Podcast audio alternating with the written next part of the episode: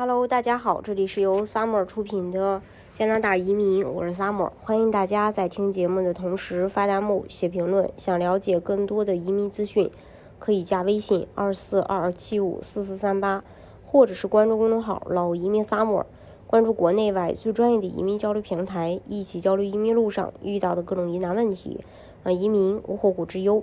最新的数据统计，安省省民外流严重，是自1980年初以来最大的一次人口外流。但是阿尔伯塔省的流入人口数创历史新高，大西洋省份也成为了跨省移民的香饽饽。2021年第二季度，超过12万三千人从加拿大的一个省迁移到另一个省，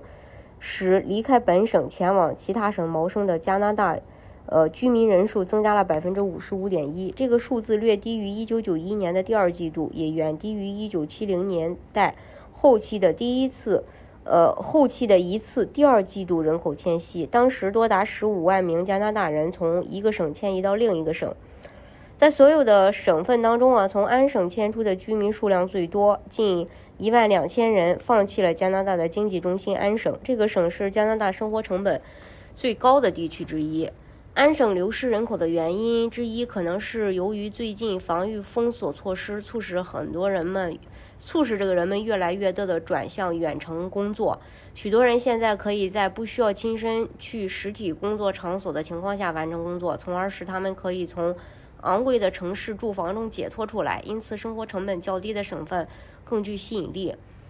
呃，据报告显示，今年七月到九月，阿尔伯塔省的人口增长了近六万人，超过自一九五一年以来的任何一年。截止到十月初，阿尔伯塔省的人口是四百六十万一千三百一十四人，这比三个月前多了五万八千二百零三人。据分析师称啊，百分之一点二八的增幅与阿尔伯塔历史上的人口最大的增长时期相媲美。跨省净迁移总量创历史新高，达到八十年代初以来的最高水平。哈尔加里大学经济学家表示：“我们最近看到流入阿尔伯塔的资金有所增加，很多人来自 B.C 省和安省。流入的群体以三十岁以内的年轻人为主，可能是这里有更多的经济适用房。”加拿大西部基金会的珍妮特莱恩说：“良好的经济、较低的生活成本促使人们外流至阿尔伯塔省。同样，生活成本。”较低的大西洋省份也见证了省级移民的大幅增加。大西洋省份的人口增长达到了数十年来的最高水平。与安省和 B.C 省等省份失控的房地产市场相比，大西洋地区的房价正变得越来越具有吸引力。住房价格可能是吸引省外居民流入的一个因素，但事实证明，生活成本并不是人们搬家所考虑的所有因素。尽管 B.C 省是全国房价最高的地方，但在今年第二季度。该省吸引了超过一万五千名新居民，在跨省移民中排名第二。这个人口流失呢，有呃，只要是加拿大本国内的这个人口流失的话，可能这个省有增加，这个省就会有流失。那个流失的这个因素呢，其实是多方面的，嗯，但是呢，呃，这个流失的这个人口呢，只能说是呃给大家做一个定居的参考，并不能说是代表个人的意愿。